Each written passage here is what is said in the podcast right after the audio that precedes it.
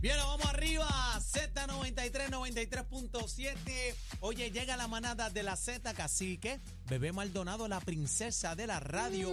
Y Aniel Rosario, el sexy. Bueno. Mira, Eddie, dímelo. Eddie, buenas tardes, papá. Lle- Llegamos.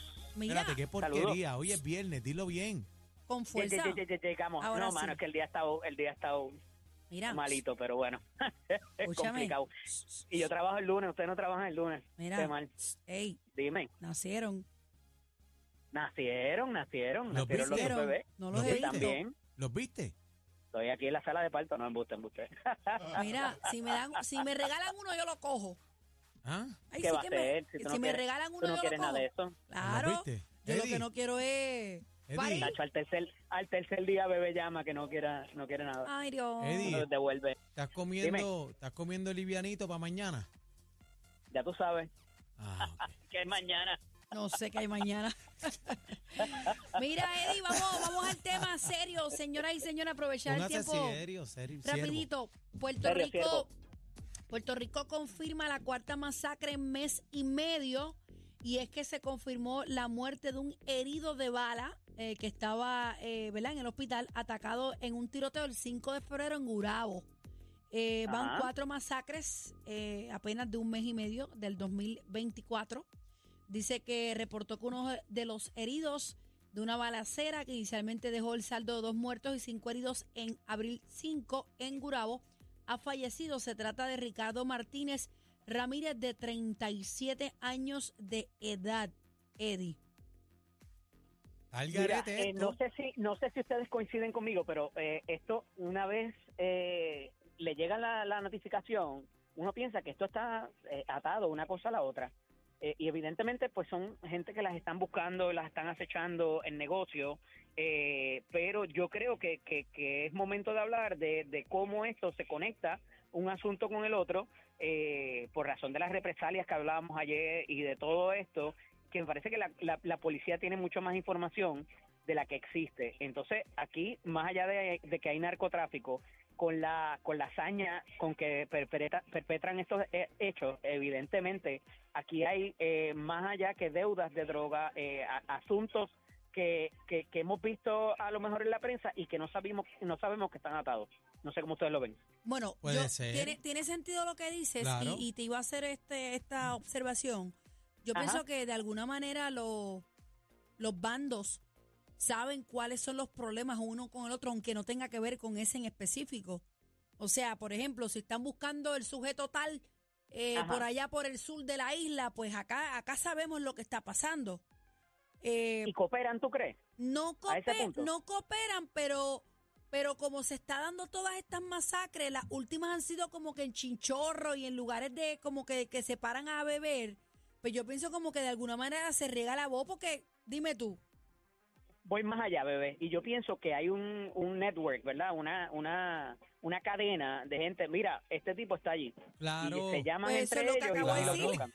eso Claro. es lo que- Sí, sí, sí. sí, sí. Eddie, definitivamente, tú sabes, eh, ¿cómo dan este sitio que están sentados estos dos individuos con tal persona a la hora? Papi, esto está cuadrado. A mí lo que esto me cuadrado. preocupa, lo que me preocupa grandemente es que, mano, reparten tiro a- al que está y al que no al que está debería. al que no llega y al que está por llegar. No, y- debería ninguno, déjame aclarar, no debería ninguno, pero hay personas que no tienen nada que ver con la Correcto. situación de estos bandos y, y, y mueren, Claro. hermano. Entonces, eh, Y levanto- durante esta semana, ustedes los dos, ustedes los dos, hicieron esta pregunta cuando estábamos hablando con la policía acerca de los códigos de no tocar niños, de no tocar mujeres, de no, No tocar viejitos. ya. Y esto se fue papi, No existe. out Por the window. Por eso es que levanto tarjeta y ahorita le estaba diciendo a Bebé, y le, Bebé, al principio del programa, ¿sabes? No es que nos limitemos, pero y está llegando un momento que nosotros como civiles, como ciudadanos,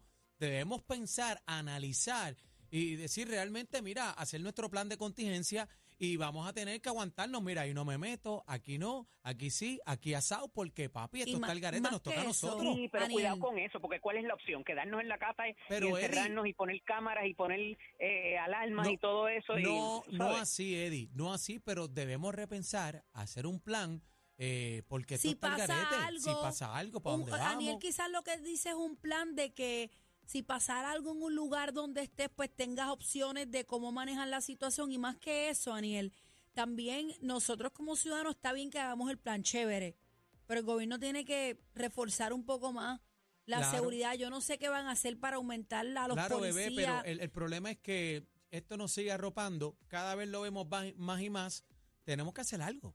Eh, Hay que hacer Mira, pero algo. yo pienso, yo pienso, y junto con eso, pues, en esa línea que tú vas, que, que ciertamente hay una oficialidad en la policía, y lo decía el otro día cuando hablábamos con el coronel Pedro Sánchez, que me parece que están haciendo su trabajo, están comunicando, y esto propende a, a estas guerras también, porque a veces cuando se acaba el material, y ustedes saben de lo que estoy hablando, y cuando ah, vienen épocas secas, ahí eh, pues se dan esta, esta guerra y estos asesinatos en, en tanto en cuanto la gente cae.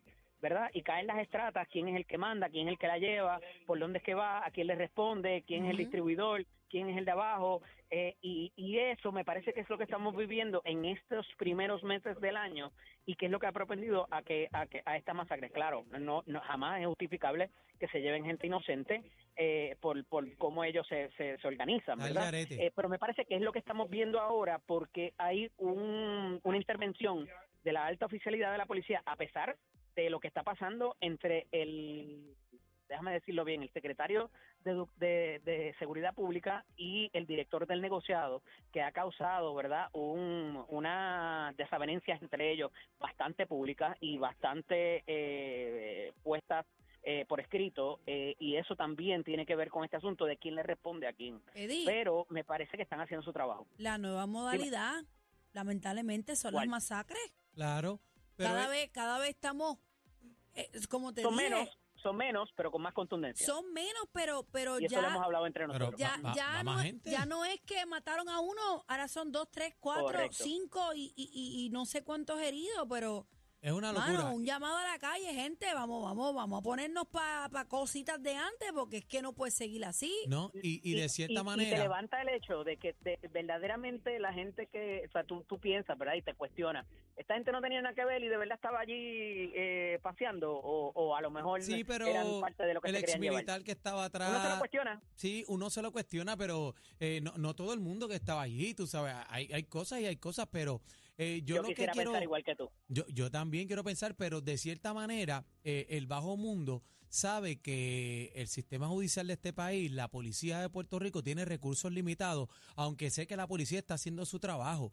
Y entonces, esto es una locura porque ellos saben que hay recursos limitados y están al garete zumbando a mansalva lo loco. Y es Al preocupante, final del alarmante. día, el mayor de los disuasivos es el esclarecimiento, el porcentaje de esclarecimiento eh, para poderlo presentar en el tribunal y que hayan convicciones, porque de nada te sirve presentar un caso si se va a caer y al final pues se ríen del sistema de justicia y, y yo creo en el compromiso, no me rindo en creer en el compromiso que tienen tanto la, la alta oficialidad como los fiscales Pero hay y las recursos personas que están limitados, ahí Eddie. llevando a cabo. Pero no- tenemos que bien, reconocer pero no que nos hay recursos. rendir, no, Gallo, no, no nos no podemos vamos a rendir. quitar, no nos vamos a quitar, pero hay recursos limitados, Eddie. No, Todo el y- mundo lo sabe. También no es eso. Mira, a veces, muchas veces tú pones a ver los comentarios de la misma noticia, los artículos de que ponen Sí. los periódicos y lo- Sí. la misma gente sabe más que la misma policía. Claro.